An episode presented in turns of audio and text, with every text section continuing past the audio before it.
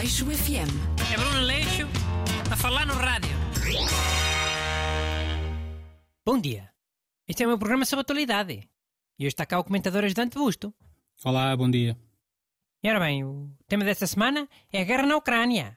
E como sempre, nós aqui vamos marcar pela diferença e analisar coisas de, de que mais ninguém fala. Quais coisas? Pá, coisas como o que é que vai acontecer de diferente depois da guerra, por exemplo. Oh, já vi muito analista a falar nisso, eh, que o cenário geopolítico vai necessariamente mudar com este conflito. Tio, não falei em cenário geopolítico nenhum. Estou a falar de outras coisas.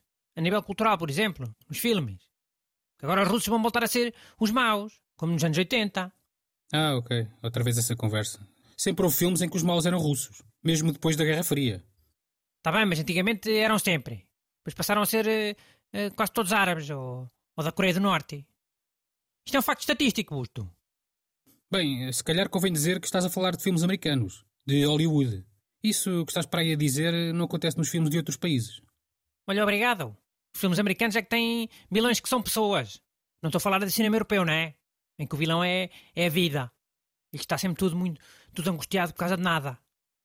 Ok, mas olha que neste último filme do Rocky, o que é que o filho do Apollo Creed, o mau era o filho do Ivan Drago. Já eram os russos outra vez. E, e o filme tem uns 3 a 4 anos. Está bem, mas eu nunca duvidei da capacidade dos filmes de Rocky em prever o, o futuro geopolítico. Tu é que achas que são só filmes de porrada? Eu consigo ver além disso. Eu não sou nenhum, nenhum básico. Então, mas isto é só para falar nisso? Dos russos voltarem a ser os maus nos filmes de Hollywood? Não, calma. Tenho aqui mais temas de análise. Um é sobre as sanções do mundo contra a Rússia. Sim, isso é sempre bom tema para analisar. O que é que achas do que tem sido feito? Achas que. Eu acho que as sanções deviam ser contra o Putin. Ele é que anda armado em par a invadir os países. Não, não são russos todos, coitados. Está bem, mas é complicado impor sanções só ao Putin, que não afetem os russos normais. É complicado, mas dá. Com os hackers. Os hackers podiam aplicar sanções específicas ao Putin. Ter-lhe o computador muito lento, sei lá. Ou ele a clicar para aquele coisa de, de ir para o Google e inundar, depois abrir 50 janelas de repente, pá, essas coisas. Ok, e o Putin ia saber que isso era uma sanção por causa da Ucrânia? Ia. A ONU ia dizer que era por causa da invasão da Ucrânia. E achas que chegava? Oh, só isso não, né? Era um exemplo. O objetivo era lixar a vida pessoal a Putin. E não era só no computador, era em tudo. Agora é tudo informatizado. Dá, dá para desligar a água quente, dá para ligar a luz, dá, dá para mudar de canal e tudo à distância. Aproveitem hackers, hein? Ok, então deixa-me falar aqui agora de uma área que acho que não tem sido muito analisada.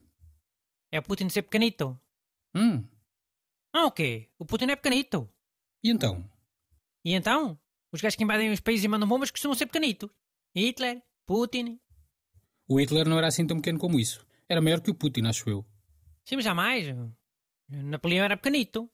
Mussolini era pequenito. Stalin era pequenito. O Franco era pequenito. Os da Coreia do Norte são sempre pequenitos. E, e aquele presidente do Irão também era pequenito. O Ahmadinejad? Esse, muito pequenito. Se calhar já era da altura de começarem a ter cuidado, hein? A não deixarem que os homens pequenitos sejam presidentes de coisas. Homem pequenino, a olhar com o bom dançarino. Nunca viste dizer? E o Putin de certeza que, que dança muito mal, é? Mas como é que queres fazer isso? De impedir homens mais pequenos de serem eleitos? Opa, basta fazer uma lei. Se há uma lei que diz que há uma idade mínima, mete uma lei a dizer que também é, é preciso ter uma altura mínima. E máxima, pá. Para os presidentes terem todos mais ou menos o mesmo tamanho. E não ficarem todos complexados a querer invadir Paris e, e a mandar bombas. E olha que eu posso falar à vontade, que eu também não sou muito grande. Hum. E isso é que ia mudar alguma coisa? Não há presidentes altos que mandem bombas, queres ver? Ah, na América. Na América funciona ao contrário. Os presidentes altarrões é que mandam bombas. A América é que havia de experimentar ter agora um presidente pequenito. Aleixo FM. É Bruno Leixo a falar no rádio.